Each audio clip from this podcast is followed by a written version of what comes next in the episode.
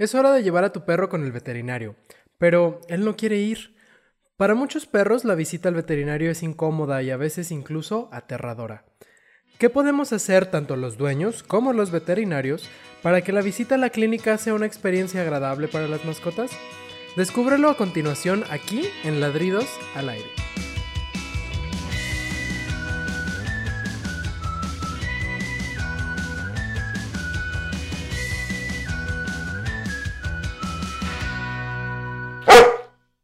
Hola, ¿qué tal? Bienvenidos a Ladridos al Aire, el show que te invita a ser un poco más perro.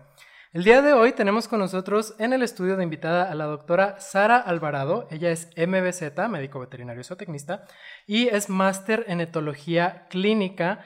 Eh, ella es egresada de la UNAM y también de la Universidad Autónoma de Barcelona, que es donde hizo su máster en etología clínica. Bienvenida, doctora. Muchas gracias. Eh, platícanos un poquito eh, me gustaría empezar hablando sobre qué es la etología, porque no lo hemos mencionado mucho en el, programa para nuestros radioescuchas. Ok, la etología es la ciencia que estudia el comportamiento de los animales, estudia el por qué se hace esa conducta, cuál es su finalidad y cuál es la evolución que ha tenido la conducta en el transcurso de, de la vida de todas las mascotas, sobre todo sobre los perros domésticos. Perfecto. Este, estamos hablando de un tema muy interesante. Precisamente venimos de un, de un curso que dio la doctora, este, que es la clínica sin estrés. Platícanos un poquito de, de cómo es la clínica sin estrés o qué diferencia hay o por qué nace.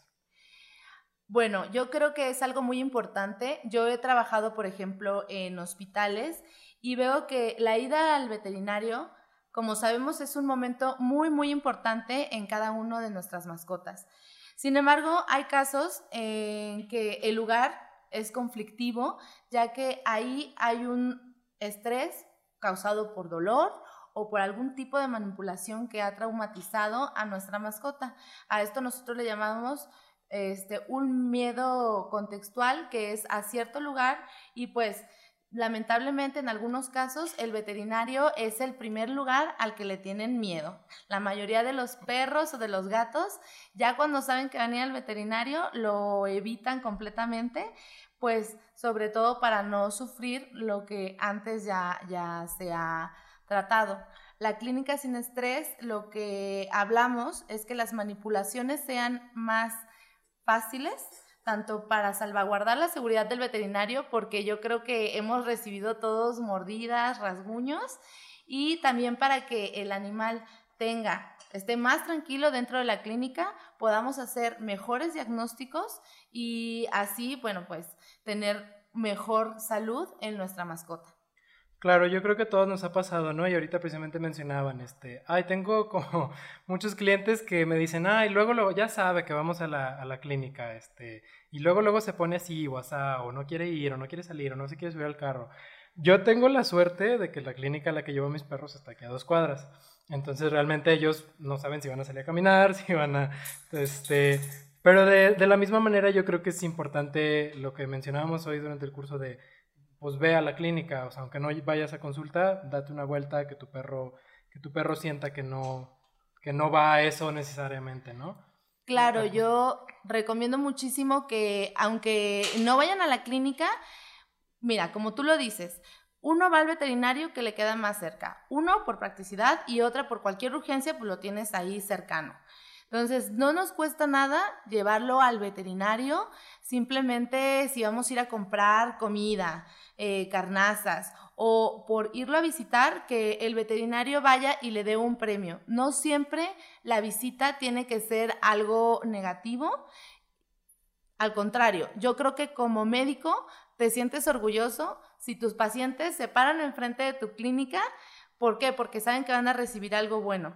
Entonces, se me hace muy, muy importante esta habituación a la, a la clínica veterinaria sobre todo por lo que comentas. Hay muchos perros que lo evitan y hay personas que también no quieren estresar a su animal, entonces esperan hasta lo último para poder llevarlos ya cuando están muy, muy, muy mal de salud, pudiendo evitar más problemas en ellos. Claro, y fíjate que yo como adiestrador, eh, cuando llevo a, los perros a la veterinaria, lo veo como una oportunidad de, de sensibilización y sería fabuloso si la misma clínica tuviera esa mentalidad de propiciar el entorno y, este... Bueno, te comento que la, clínica donde yo voy son, son muy chidos, este, tienen premisitos ahí en la entrada, entonces de repente que se me olvidan a mí mis salchichas, este, pues ahí agarro las galletas que tienen ellos. Entonces siempre lo veo como una oportunidad y creo que sería muy padre que, que todas las clínicas tuvieran como esta mentalidad de, de por qué no vamos haciendo que que la veterinaria sea Disneylandia para el perro, ¿no? O sea, que le guste venir. Claro, yo creo que muy pronto tendremos un cambio en todo el gremio veterinario. Yo lo espero porque el comportamiento es algo sumamente importante, o sea, los problemas de, de conducta, el tratar evitarlos es yo creo que lo mejor.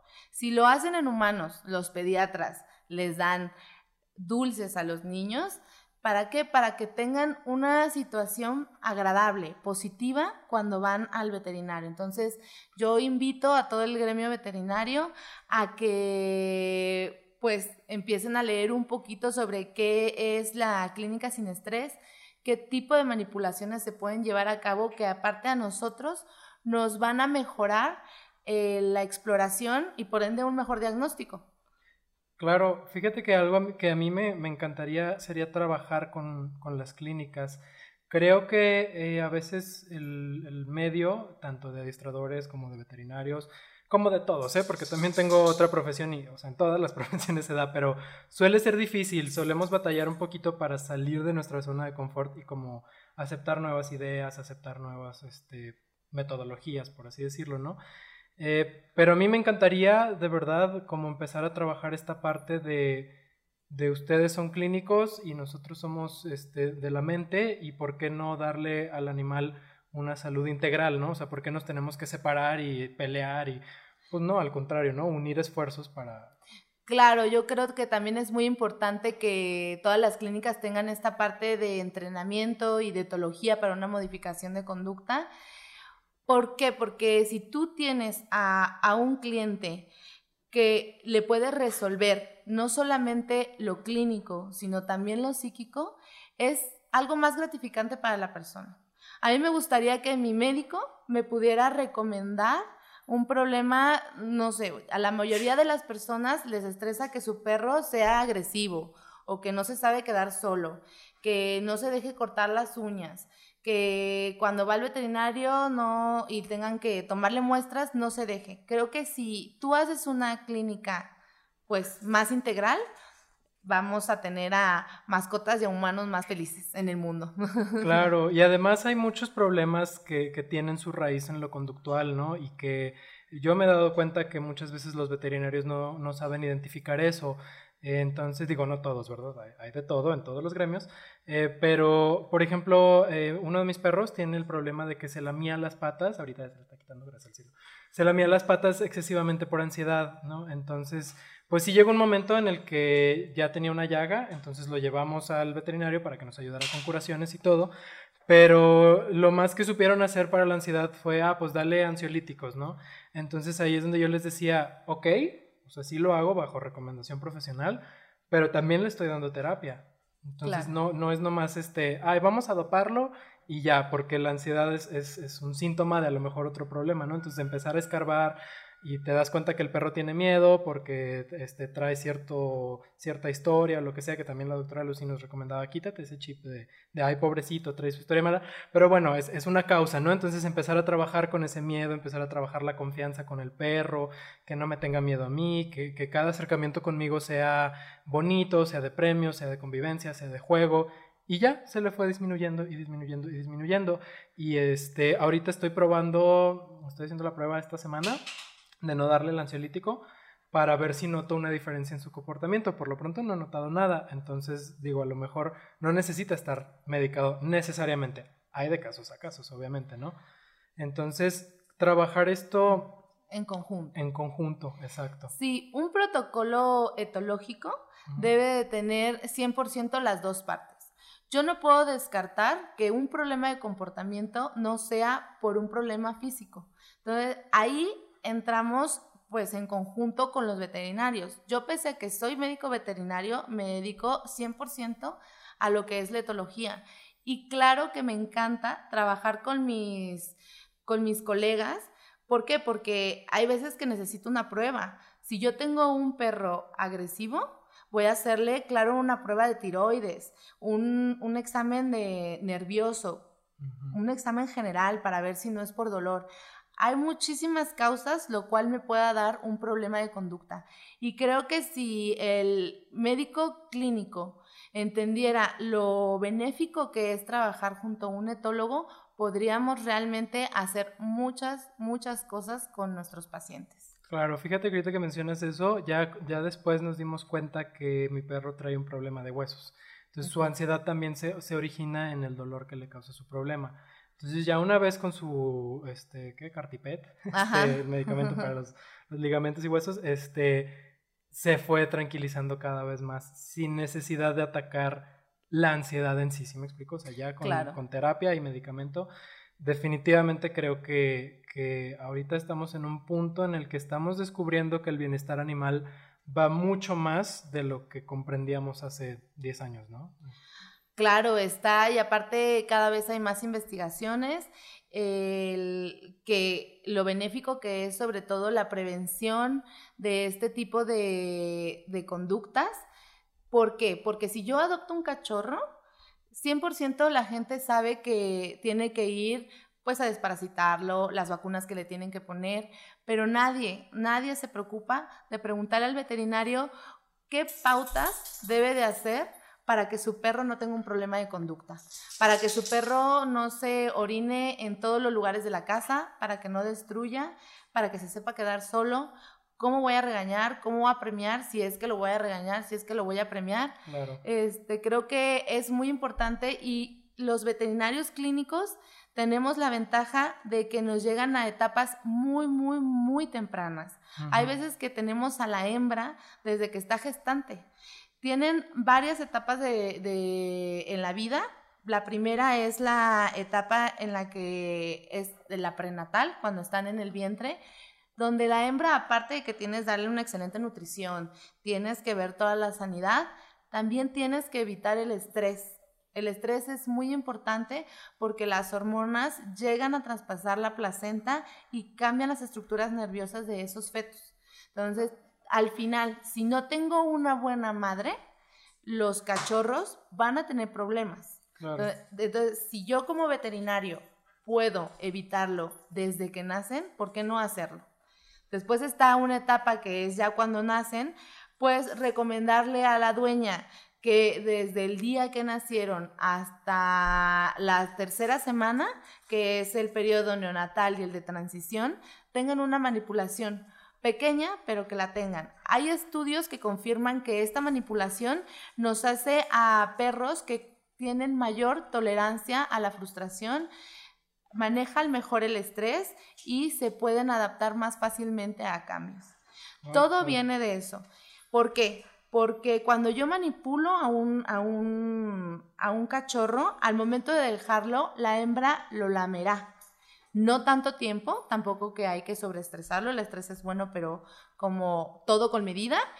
Y al momento de que lo lamen, empiezan a fortalecer los receptores 2, que son los que hacen el freno del estrés, lo saben controlar. Si yo tengo más perros que tengan este tipo de receptores, al final voy a tener perros más equilibrados. Entonces es cuando dicen, esta camada salió perfecta porque los perros pues tenían muy buen carácter, no se pelean con los otros perros, son adaptables a todo tipo de casas y yo creo que pues todos buscamos un animal así, ¿no? Por eso tenemos una mascota para poder convivir pues sin problemas, que yo si tengo que ir a una fiesta, lo pueda dejar esa noche, si voy a tener un bebé en casa que no lo ataque, que pueda pasear con él sin que ataque a todos los perros, yo creo que es muy, muy importante pautar claro. todas estas etapas. Completamente de acuerdo. Fíjate que a mí como adiestrador es más común que me lleguen ya en una etapa adulta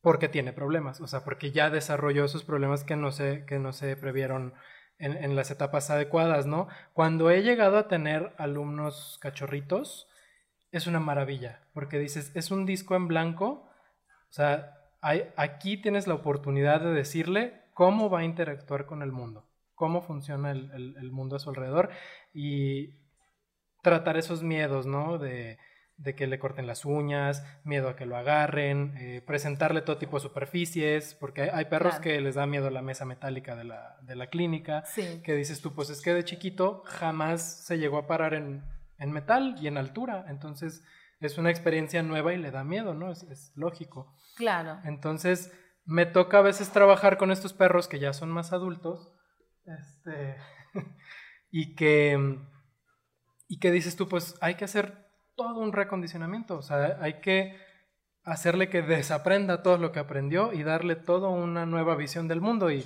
no es imposible, pero pues ¿por qué no prevenirlo si se puede desde chicos? Claro, es más difícil cambiar, por ejemplo, un problema de conducta porque tienes que cambiar completamente la motivación que el perro tiene hacia hacer cierta conducta.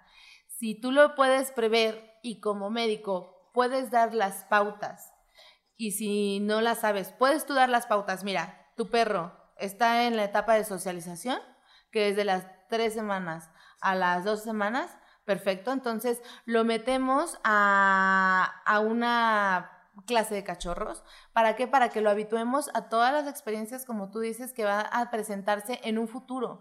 A los sonidos como cohetes, tormentas, a la banda, si es que vive cerca de, un lugar donde hacen fiestas, a niños, sobre todo a niños, porque luego hay perros que están muy bien educados.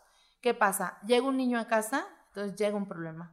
Entonces, habituarlo a otros perros, a otras especies, a personas mayores, a personas que tengan dificultad de movimiento, creo que es lo más importante de esa etapa. Y si uno como veterinario puede decir, mira, yo te recomiendo que tú lo lleves a clases de socialización, trabajar junto con los entrenadores y con los etólogos, será un perro que vas a tener mucho tiempo en la clínica. ¿Por qué? Porque no lo van a abandonar, no lo van a eutanasiar o no lo van a atropellar, porque luego también unos, unos pierden la vida atropellados porque los sacaron sin correa, se les escapó de la casa y este y es muy muy importante. Eh, tienes toda la razón. Eh, la otra vez platicábamos precisamente de que, de que ah, en, creo que en, España nos comentabas que hay un estudio en donde dicen que hay más muertes por eutanasia por problemas de comportamiento que por infección viral y por... Sí, es por lo mismo que les comentaba, la prevención hacia problemas infecciosos está muy bien establecida en cada una de las personas, pero los problemas de comportamiento no y yo creo que son muy molestas para las personas que prefieren eutanasiarlo. O sea, hay algunas que intentan, intentan de todo, al final no se resolvió el problema. ¿Por qué? Porque no tuvieron el suficiente tiempo, no tuvieron la tolerancia para, para empezarlo a tratar y deciden o darlos en adopción, que al final cuando los das en adopción los terminan abandonando o eutanasiando. Entonces creo que es un problema muy importante que podríamos evitar desde etapas muy, muy tempranas. Los perros realmente son muy habituables a la vida humana, por algo hemos estado juntos desde años. Entonces, este, hay que saber un poco, leer un poco acerca de la etología, acerca de lo que es el comportamiento lo bonito que podría llegar a ser la relación de un humano, un perro, teniendo un perro equilibrado. Claro, completamente de acuerdo. Fíjate que eh, yo platicaba hace poco con una amiga y le decía, es que de verdad no sabes lo que es entrenar un perro. O sea, tener, deja tú que lo entrenes a que compórtate. Es que abres un canal de comunicación con otra especie que habla ni siquiera otro idioma, o sea, otra forma de comunicación completamente distinta. Y eso crea un vínculo que no se imaginan, ¿no? Con, el perro. Y creo que parte importante de eso es eh, la, la, etapa de socialización, como lo, lo mencionabas. Sí. Como entrenador, batallo un poquito con esto, ¿no? Porque luego la gente me dice, ay, es que el veterinario me dijo que no lo sacara por nada del mundo, nunca jamás, este, que se va a morir si lo saco. Entonces digo yo, sí, eh, hay un, es una etapa de riesgo este, en el sistema inmune, eh, lo entiendo, es su etapa de vacunación, pero lo mismo que mencionabas, ¿no? Si realmente hay más muertes por eutanasia porque dices, este perro es insoportable, y si yo voy y te hago una consulta, estoy casi seguro, la mayoría de los casos de perros insoportables es por un problema de socialización. Claro. La gran mayoría. Entonces, dices tú, bueno, a lo mejor vale la pena que busquemos una solución en vez de simplemente decir no, o sea, no lo saques. Y las hay, porque por ejemplo, si yo tengo perros que están bien vacunados, que yo sé que están bien desparasitados, ese cachorro sí puede tener contacto con esos perros. ¿Por qué? Porque todo se supone que hay una prevención ya de sanidad ahí. A estímulos de la calle lo puedo sacar cargado, llevarlo en el coche, que vea gente, llevarlo a caminar a lugares muy conglomerados. Si va a haber una, una fiesta, bueno, pues estamos un rato y después nos vamos. Tampoco es sobreexponerlo a ese tipo de cosas, pero sí que las vea, que las vaya viendo desde etapas muy tempranas y sobre todo podemos empezar también en casa.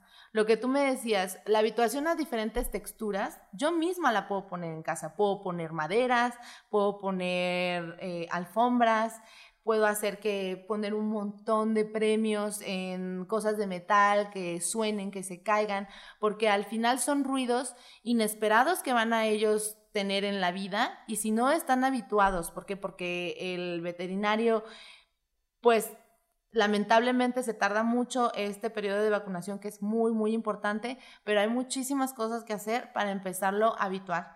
Y creo que también las clases de socialización, sobre todo en cachorros, tienen que ser en cachorros de la misma edad, que todo esté 100% eh, organizado, que tengan por lo menos las primeras vacunas y ponerlos ahí. ¿Por qué? Porque las clases de socialización empiezan desde los dos meses hasta los cuatro meses. Entonces, son perros que tienen el mismo periodo de vacunación que en, esencia no tendría que haber problema. El problema vendría después si no lo empezamos a habituar y lo queremos empezar a tratar, como tú dices, como te llegan a los seis meses, a los ocho meses, cuando ya realmente hay un problema, ya hay una conducta fijada, que ya es más bien una modificación de conducta que es todavía más lenta.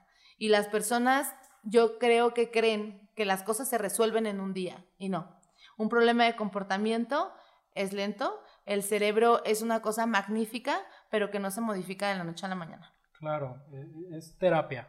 Exacto. Vaya, o sea, la gente piensa que, ay, necesito un entrenador, cree que vas a llegar, le vas a cambiar el chip al perro en tres minutos y ya, ahí está su perro nuevo. Exacto. Y es algo que le digo yo mucho a la gente, es generarle hábitos al perro, es generarle hábitos a la persona y que esos hábitos en conjunto se conviertan en una dinámica familiar en el hogar. Entonces, sí, es, es, es, lento, como dices tú. Vamos a tomarnos una pausa rapidita para darle gracias a nuestros patrocinadores y regresamos. Claro que sí. No cabe duda de que todos amamos muchísimo a nuestros perros, pero convivir con una especie diferente a veces puede ser algo difícil. No podemos comunicarnos tan fácilmente y a veces no entendemos por qué se orinan en todos lados, o por qué mordió al vecino, o por qué hacen muchísimas de las cosas que a veces pues nosotros consideramos que están mal. Si tienes algún problema con tu perro, no dudes en contactar a Smart Dog Guadalajara. Smart Dog Guadalajara es una escuela para perros aquí en Guadalajara que entrena a los perros con el método de reforzamiento positivo. Esto quiere decir nada de violencia, nada de jalones de correa, nada de golpes, todo es en positivo. Tu perro aprende a convivir contigo y con tu familia por gusto y diversión. Así que si tienes algún problema con tu perro o simplemente tienes un perro nuevo y quieres prevenir problemas, no dudes en contactar a nuestros amigos de Smart Dog Guadalajara. Los puedes encontrar en Face así tal cual como Smart Dog GDL. ¿Qué tal? Seguimos de regreso aquí en Ladridos al Aire con la doctora Sara Alvarado y estamos hablando el día de hoy sobre clínica sin estrés. Eh, estábamos hablando un poquito de la socialización, cómo funciona, las etapas tempranas, eh, cómo sería fabuloso que etólogos, adiestradores y médicos trabajáramos en conjunto para lograr, o sea, a mí como adiestrador me llegan casos de perritos que les digo hay que socializarlos, ¿no? Y lo primero que me dicen es, no, no puede salir. Qué maravilla decirle, este, tener el convenio con el médico, ¿no? Y decirle, ¿sabes qué? Que tu médico lo revise y cuando me diga que está este, en buenas condiciones con sus vacunas al corriente, que nos lo mande. Y ya con este, la bendición del médico, poder formar un grupo de, de, cachorritos que están siendo supervisados por un médico para que puedan convivir, socializar y todo eso. Eh, Sí, creo que es muy importante porque, porque esta etapa de socialización, que es de la tercera semana a la doceava semana, inicia cuando los órganos sensoriales y el movimiento es suficiente para que el perro pueda explorar todo su entorno. Y termina justo cuando es la maduración de las estructuras que da una respuesta de miedo a situaciones diferentes que el perro no ha conocido. Entonces tenemos esta etapa para que el perro realmente se habitúe prácticamente a todas las cosas de las que se va a enfrentar creo que sí es muy, muy importante que tanto las personas como los veterinarios no tomen en saco roto esta etapa de sus pacientes siendo la más vital, la más vital en aprendizaje, en habituación y no solamente en eso, sino porque realmente, como ya lo he comentado, la relación entre el perro y el humano va a mejorar muchísimo si tienes un perro que no te causa problemas. Claro, y es que, sabes que falta mucha información. Es, es, una de las razones por la que, y lo he mencionado muchas veces, es una de las razones por la que empezamos este proyecto, porque incluso a los profesionales nos falta información, ¿no? Eh, médicos, criadores, ¿no? Sobre todo los criadores, que son los que manejan al, al, perro hasta que te lo entregan, y me ha tocado platicar con criadores así, este, top, y que me dicen, no, no lo necesitan. Y yo, sí, Sí lo necesitan. Sí, es súper importante. Mira, los creadores yo creo que deberían de estar muy bien regulados. Son los primeros que deberían de informarse porque manejan al futuro de la mayoría de los perros que pues que nosotros tenemos. ¿Por qué? Porque un perro de la calle no me quiere decir que no sea de un creador. Claro. Puede ser un perro que todo el tiempo estuvo confinado y que no supo cómo tener esta etapa de salir del nido y orinar lejos de él. Entonces tengo perros que orinan ya hacen popó en donde se duermen. Entonces eso sí es un problema. ¿Por qué? Porque tienen mucho momento de, de, de, estar confinados.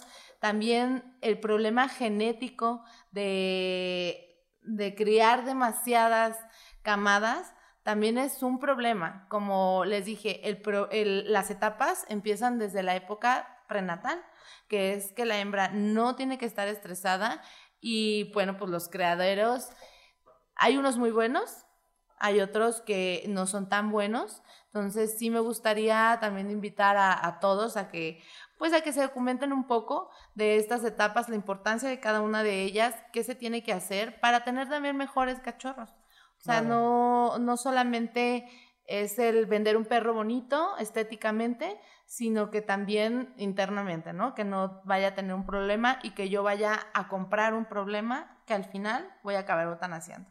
Claro, te platicaba que yo fui voluntario en un refugio muchos años y este llegamos a tener perros de razas y de razas finísimas y rarísimas. Llegó a haber ahí en el refugio, este que abandonaron, que incluso fueron a aventar, o sea, ¿Qué dices tú? La gente cree que en los refugios hay puro perrito eléctrico de la calle. No, hay de todo porque realmente llega un momento en que la, gente se harta, ¿no? Se harta de no saber lidiar con su perro y esto tiene que ver con lo que estamos comentando. Y un criador te entrega eh, al perro cuando tiene que cuatro o cinco meses. Claro. O sea, ya pasó la etapa de, socialización o está cerrando y muchas veces ellos no, no saben que debieron haberla aprovechado. Y bueno, digo, no, no es por echar culpas ni nada, es algo relativamente nuevo. Es información que apenas está llegando, sobre todo aquí a México, este, pero pues que tenemos que actualizarnos, ¿no? Es, nuestro trabajo como profesionales del ramo que seas, eh, seguirte actualizando en tus conocimientos. Sí, seguirte actualizando, saber qué es lo que le puedes dar mejor a, tu paciente. Así como día a día salen medicinas nuevas, que cada vez son mejores, causan menos efectos secundarios, pues igual. Eh, la conducta, toda esta parte del comportamiento, se ha demostrado que es, una de, es uno de los factores más importantes. ¿Por qué? Porque un problema de conducta sí te puede dar un problema clínico. Si yo tengo un problema, por ejemplo, ahora que comentabas de tu perro, yo tengo un problema de ansiedad, pues voy a tener un lamido acral y voy a tener una herida que no va a cerrar porque se la va a seguir lamiendo, lamiendo y lamiendo hasta que yo no pare ese problema conductual. Hay también problemas de dermatitis nerviosas que se dan. ¿Por qué? Porque el perro tiene muchísima ansiedad, porque no sale, porque no le prestan atención. O sea, hay un montón de cosas por las cuales se puedan dar. El dolor puede llegar a causar agresividad. Entonces, un perro, por muy bueno que sea, cuando tiene dolor y van a tocar esa zona, por evitación, morderá. Entonces, hay que ver qué es lo que pasa. Y en un inicio, en un inicio la clínica, o sea, la etología clínica, se empezó a estudiar porque, para un mejor diagnóstico, porque cuando un perro cambiaba de conducta era porque estaba enfermo. No sé en qué momento de, de esta etapa nos perdimos un poco veterinarios con etólogos. ¿Por qué? Porque si un perro deja de comer, un perro que es activo se deja de mover, es por algo. Entonces tenemos que ver cuál es el problema. Así que yo sigo invitando a todos, a tanto a, veterinarios como a dueños de, mascotas, que lean un poco, es muy interesante, es padrísimo, este, y puedes comunicarte cada vez mejor con, pues, con tu perro. Claro, creas una relación completamente diferente. Eh, platícanos un poquito de qué podemos cambiar dentro de la clínica eh, que nos lleve a, dar una consulta sin ansiedad, porque realmente yo como dueño de un perro con un problema de ansiedad, eh, digo, todos, todos en mi clínica son súper profesionales, son súper lindos y, de verdad sí hacen ese esfuerzo, pero hay cosas que tienen que ver con la falta de información en el gremio y, este, con la cultura incluso de, manejo de animales que a veces no ayudan al, perro ansioso, ¿no? Y que yo me doy cuenta. Entonces, ¿qué podemos cambiar dentro de la clínica y la forma en que tratamos a nuestros pacientes eh, que nos ayude con esto? Mira, yo lo que recomendaría es habituar a, a los perros que nosotros tenemos en consulta a la manipulación. Es lo que ahí nosotros podemos hacer desde cómo lo recibimos, qué hay en la sala de, espera, ¿no? Eh, casi siempre tenemos a todos juntos, hasta hay fotos, ¿no? Del veterinario con un montón de, de animales alrededor. Cuando, ¿qué puede pasar? Pues hay perros que son agresivos con otros perros, hay gatos que no les gustan los perros, gatos que se quieren morder a los perros, y este, entonces yo creo que desde ahí tenemos que empezar a cambiar una clínica para que se reduzca por lo menos el estrés en la, en la manipulación, en la exploración cuando yo lo llevo al médico. Esta es la primera parte que yo cambiaría. Después, entrando al consultorio, tendría que ser un lugar normal. Si yo voy a, una, a un lugar, o sea, a una consulta de rutina, podría poner juguetes, juguetes interactivos, que estos dispensadores de comida, no voy a decir ninguna marca, porque todos son igual de buenos, ¿Para qué? Para que el perro o el gato esté un poco distraído mientras nosotros estamos llenando la hoja clínica de ese animal. Una vez ya lo tenemos más relajado, podemos empezar la exploración. Que la exploración si la ponemos en etapas tempranas, que es cuando nos llegan desde cachorritos, podemos empezar a premiar porque se deje explorar. El animal va a sentir algo agradable, no lo va a sentir como algo negativo, ni se va a poner nervioso al igual a todos los tipos de manipulaciones que vamos a tener en el día a día, en la, en la práctica clínica con ellos, como cómo vacunarlos, que no reaccionen al, al simple pellizco, porque hay unos perros que ya les van a tocar y ya se están volteando a, morder. ¿Por qué? Porque en algún momento les dolió. A cómo, a cómo cepillarlos, cómo limpiarles las orejas, cómo darles medicamento con jeringa, cómo sacar sangre, que es un problema súper traumático para la mayoría de los, de los animales. Y eh, esto se hace con un condicionamiento, un condicionamiento en positivo, donde se dan, obviamente, premios. Los premios pueden ser de juego, de caricias, de, de alimento. Ahora sí que es dependiendo del perro que tengas enfrente. Yo creo que es muy, muy importante condicionar al paciente que nosotros tenemos enfrente que no nos cuesta nada en la, en la consulta. No, te tardas cuatro minutos. Cuatro minutos si tú tienes un papel en blanco, cuatro minutos. Si ya tienes un problema real, entonces ahí trabajar junto con un etólogo o un modificador de conducta para que, este, para que sea pues buena la habituación, otra vez, yo que sé, al corte de uñas, a que se deje bañar, a que se deje cepillar los dientes, limpiar las orejas. ¿Por qué? Porque nos ayuda muchísimo, como ya lo había dicho, al diagnóstico. Si yo tengo un perro que se deja manipular, pues sí, le va a doler y evidentemente va a tener conductas de evitación pero no desde un inicio. El problema es que desde que van al veterinario ya lo están evitando, están en la sala de espera y peor, o sea, hay algunos que se orinan, que están ladriladre, que están temblando, y ya una vez que entran a la consulta y ni siquiera pues te dieron un momento de relajación, te suben a la mesa, que aparte de que es fría, te resbalas. No hay nada positivo, no siempre, porque sí hay, sí hay consultorios que los tienen, hay perros a los que les gusta su veterinario. ¿Por qué? Porque yo creo que todos los veterinarios amamos a los animales. Entonces, este amor les damos, pero hay que condicionarlos a tener algo positivo a la exploración. Claro, y es que ya creo que no es una cuestión individual de, ah, yo odio a los perros y los voy a tratar mal. Este, creo que más bien es, es son técnicas que poco a poco van a ir quedando en el pasado. Te comentaba que yo estudié unos semestres de veterinaria, estuve en, algunas clínicas o en situaciones clínicas y las, las, técnicas que hay son de sometimiento, de, o sea, son técnicas bruscas, son técnicas mentalmente violentas, ¿sí? Porque Aunque, aunque lo agarres al perro con mucho cariño y vengas y lo tumbas en la mesa, aunque lo hagas con mucho cariño, pues el perro no lo está percibiendo así, ¿no? Para él es, es, un ataque, es miedo, es, entonces, pero es, es la metodología que se, se, nos enseña a todos, ¿no? Yo que estuve en la escuela, aunque sean los maestros, también fue lo que me enseñaron. Así, así es como se hace. Y entonces empiezan a llegar estas nuevas técnicas y, y realmente es fabuloso y realmente me gustaría que toda la gente que esté escuchando esto y que duda, te pudiera haber visto hoy. A mí me sorprendiste sacando sangre de la yugular sin que el perro moviera un dedo. O sea, el perro contentillo ahí con su, con su premio, con su Kong. Este. Claro. Y sacando sangre yugular, que, que yo me he hecho garras para hacer eso. Entonces, este. Y yo soy adiestrador y yo sé que estas cosas y aún así me quedé boquiabierto, ¿no? Entonces me gustaría que la gente de verdad lo pudiera experimentar para que vea que se puede, hay un, un, mejor camino. Cuando llevé a Sony a, a, lo de su patita, eh, le mandaron Isabelino. Para los radioescuchas que no saben lo que es el Isabelino, es el cono de la vergüenza. Entonces, este, pues eh, los, los, de la clínica que conocen a Sony me decían, uy, a ver si no batallas para ponérselo. No, déjame decirte que con tres días de estarlo condicionando, con tres días ya... Ya hasta se metía solito. Sí, sí, al rato ya nomás terminaba de comer y ya le decía Sony, siéntate, le ponía su cono y ya, listo. O sea, claro.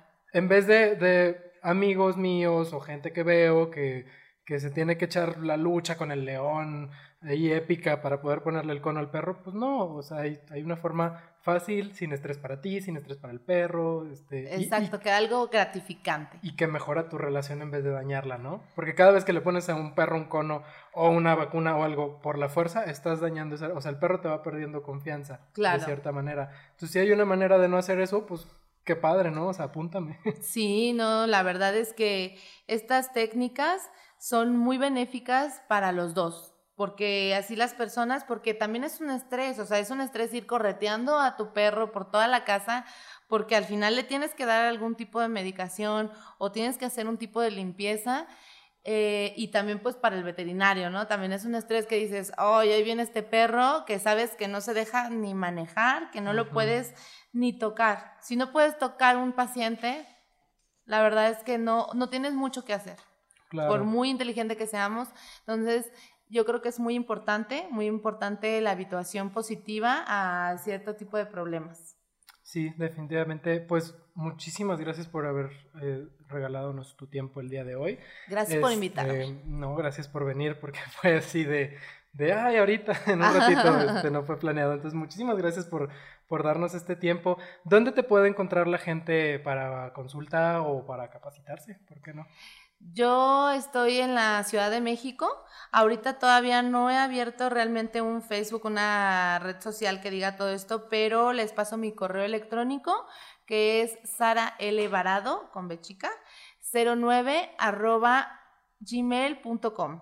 Ahí me pueden escribir o si no, me pueden llamar a mi teléfono, que es el 044 55 28 99 43 87 y con muchísimo gusto podemos, este, pues, cualquier duda que tengan, podemos pautar para una, para una consulta. De todos modos, yo voy a venir a Guadalajara porque trabajo junto con la doctora Lucy, que ya también estuvo con ustedes. Entonces, si no es por esas redes, sino directamente con la doctora Lucy, este, y ella me contacta con, con todos ustedes. Ay, pues perfecto, pues muchísimas gracias por venir. Eh, la verdad es que es información que vale oro porque por más que los, los eh, adiestradores lo digamos, pues nadie nos hace caso. Entonces, qué bueno que haya un MBZ, máster en, en, etología aquí diciéndonos que sí se puede crear esta relación, que sí se puede crear este trabajo simbiótico, que podemos lograr una, una salud integral del perro, que no se base nomás en una u otra cosa, ¿no? Exacto. Entonces, pues muchas gracias por, por, haber venido y eh, gracias a ustedes por haber sintonizado este capítulo de Ladridos al Aire. Ya saben que si tienen cualquier duda pueden contactar en, en los este, medios que dejó la doctora o también nos pueden dejar a nosotros un mensaje a través de nuestras redes sociales en Facebook. Muchísimas gracias por habernos escuchado el día de hoy y esperamos tenerlos en nuestra siguiente edición de Ladridos al Aire. Buen día.